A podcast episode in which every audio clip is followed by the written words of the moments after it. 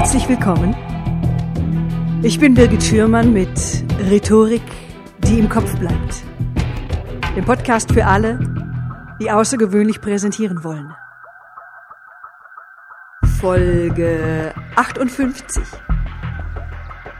Im Glück versinken. Wie Sie bei Ihrer Präsentation in den Flow kommen.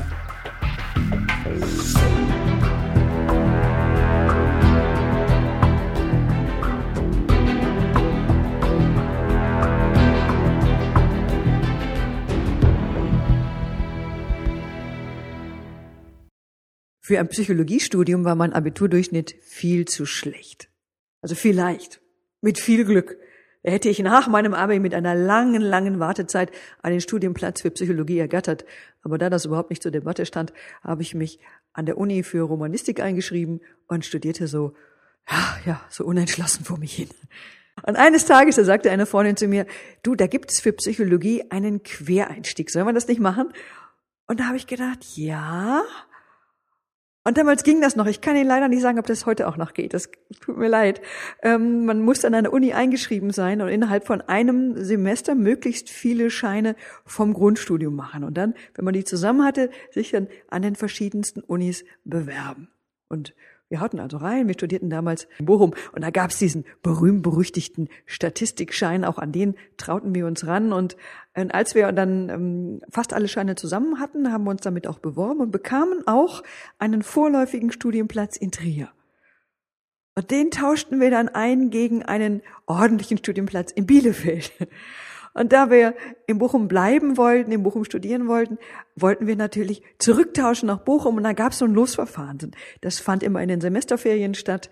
Und dafür bewarben wir uns. Und meine Freundin hatte auch sofort Glück, bekam sofort ihren Studienplatz, konnte weiter loslegen. Ich nicht. Das heißt, ich hatte Pech und ich musste also ein Semester lang warten. So, und ich habe mein Studium größtenteils selber finanziert. Ich habe die verschiedensten Jobs gehabt, aber der, den ich zu dieser damaligen Zeit hatte, der hat mir auch wirklich am meisten Spaß gemacht. Ähm, ich habe an einem Tourneetheater gespielt für Kinder und Jugendliche. Die engagierten damals auch Laien. Wir fuhren mit so einem Transporter, da war alles drin. Die ganze Bühne, die ganzen Kostüme, wir auch. fuhren wir dann von Spielart zu Spielart. Und diese Zeit habe ich sehr genossen. Die Bezahlung war toll für damalige Verhältnisse. Das Ensemble war super. Ich wollte damals wollte ich noch gar keine Schauspielerin werden. Muss gestehen, mein Talent hatte sich auch noch gar nicht blicken lassen. Da war wirklich noch sehr viel Spielraum nach oben. Und eines Tages, da war eine Vorstellung anders als alle anderen. Und zum allerersten Mal, da sank ich, tauchte ich ganz bewusst in einen sogenannten Flow ein. Ich versank im Spiel. Also ich verlor mich in diesem kreativen Rausch und alle kontrollierenden Gedanken, die lösten sich einfach so in Luft auf. Also ich vergaß die Zeit, ich war nur noch im Moment und ich war glücklich. Und in diesem Moment oder, oder durch diesen Moment, eigentlich kam es dann nachher, habe ich, ähm, habe ich emotional die Entscheidung gefällt, Schauspielerin zu werden. Wir treffen ja unsere Entscheidung zu fast 100 Prozent aus emotionalen Gründen. Und in diesem Fall war es tatsächlich genauso. Ich habe das in meinem Kopf hat es noch eine Weile gearbeitet natürlich. Ich habe das abgewägt. Es kamen äußere Einflüsse dazu. Ich habe alle meine Freunde befragt aber eigentlich hatte ich mich bereits entschieden. Und das hieß, also der, ich krieg den, den begehrten Studienplatz in der Stadt, in der ich lebte, der, der war wirklich in Greifnähe und trotzdem habe ich das Studium an den Nagel gehängt.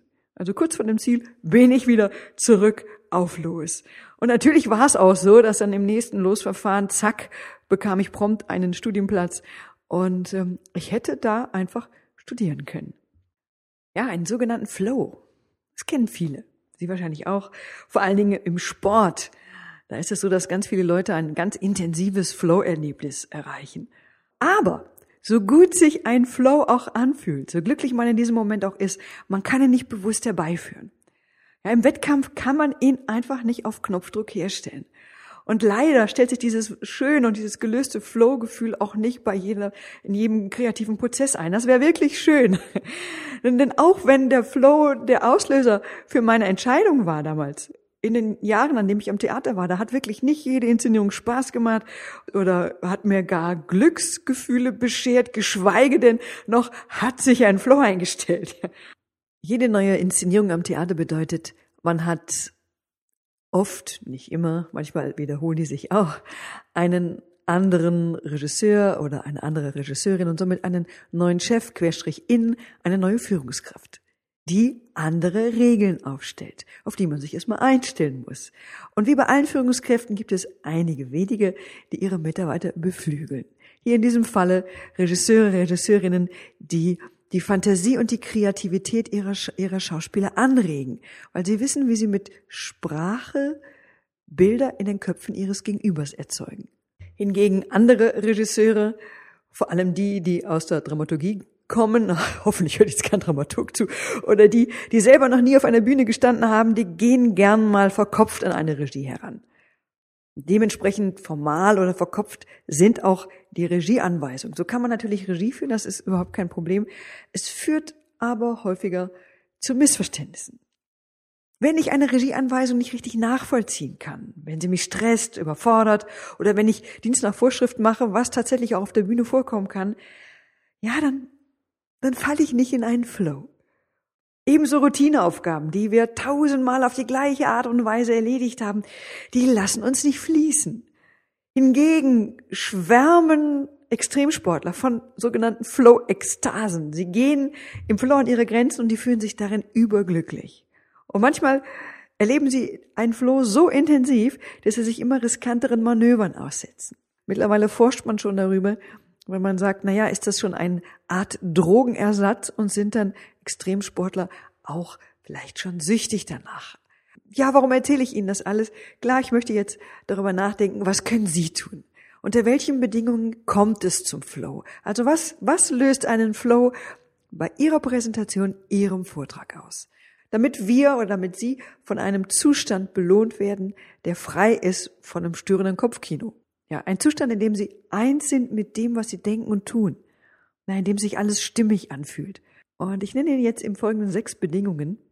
Erstens, Sie brauchen Ihre volle Konzentration. Auch wenn zu spät kommende Zuschauer oder ausdruckslose Gesichter Sie ablenken, für einen Flow ist es notwendig, dass Sie immer wieder zu Ihrer Konzentration zurückfinden.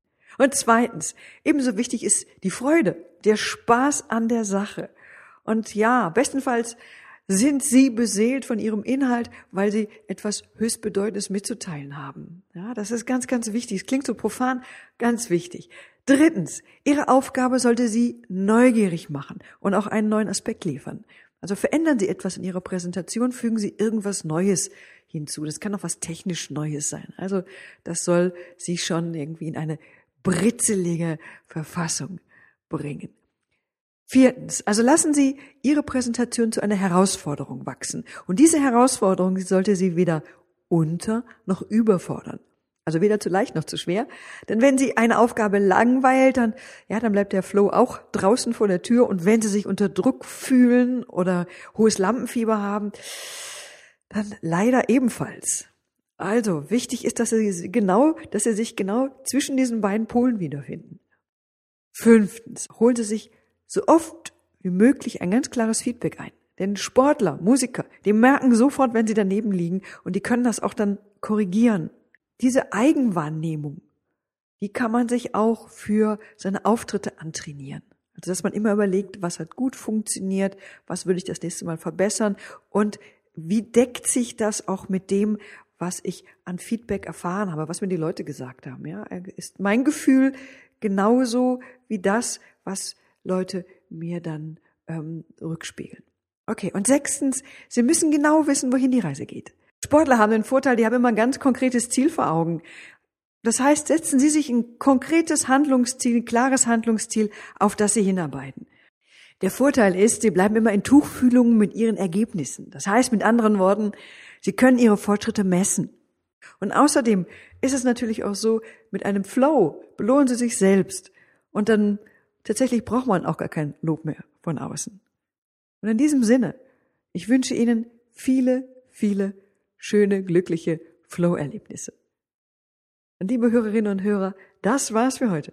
Und wenn Sie zu diesem Thema Flow mehr wissen wollen, ich habe für Sie einen Hörerservice eingerichtet, für den Sie sich unter www.birgit-schürmann.com slash podcast Schürmann mit OE eintragen können. Besuchen Sie mich auf Facebook, ich freue mich und ich freue mich ebenfalls, wenn dieser Podcast Ihnen gefallen hat, wenn er hilfreich für Sie war und wenn Sie mir eine Bewertung bei iTunes hinterlassen. Vielen Dank. Wir hören uns wieder hier in zweieinhalb Wochen. Tschüss, bis zum nächsten Mal. Ihre Birgit Schirmann.